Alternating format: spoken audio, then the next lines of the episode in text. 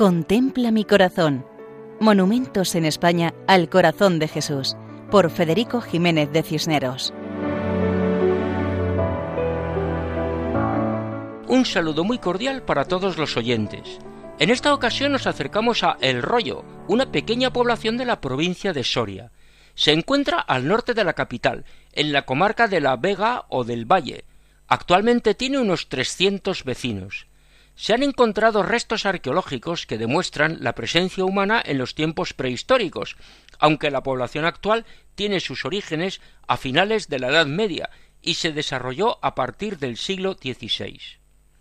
Sus fiestas giran en torno a la Virgen de la Esperanza en diciembre y a San Roque en verano.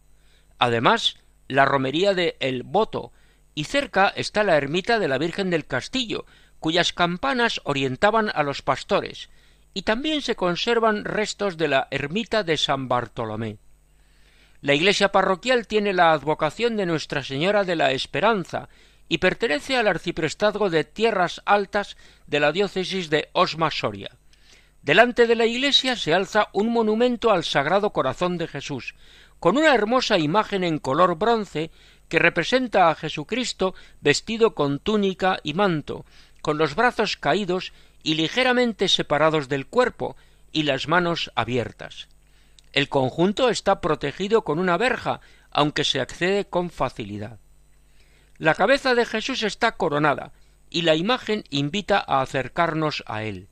A sus pies leemos la frase evangélica Yo soy el camino, la verdad y la vida.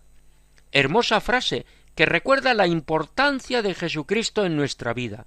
Él marca el camino invitándonos a vivir unidos a su corazón lleno de amor misericordioso. Su presencia delante de la Iglesia es una invitación a entrar en el templo para poder adorar a Jesús vivo en la Eucaristía, donde siempre está esperándonos. Como en El Rollo, provincia de Soria y diócesis de Osma Soria. Así nos despedimos hasta otra ocasión, recordando que pueden escribirnos a monumentos@radiomaria.es. Muchas gracias y que Dios bendiga a todos.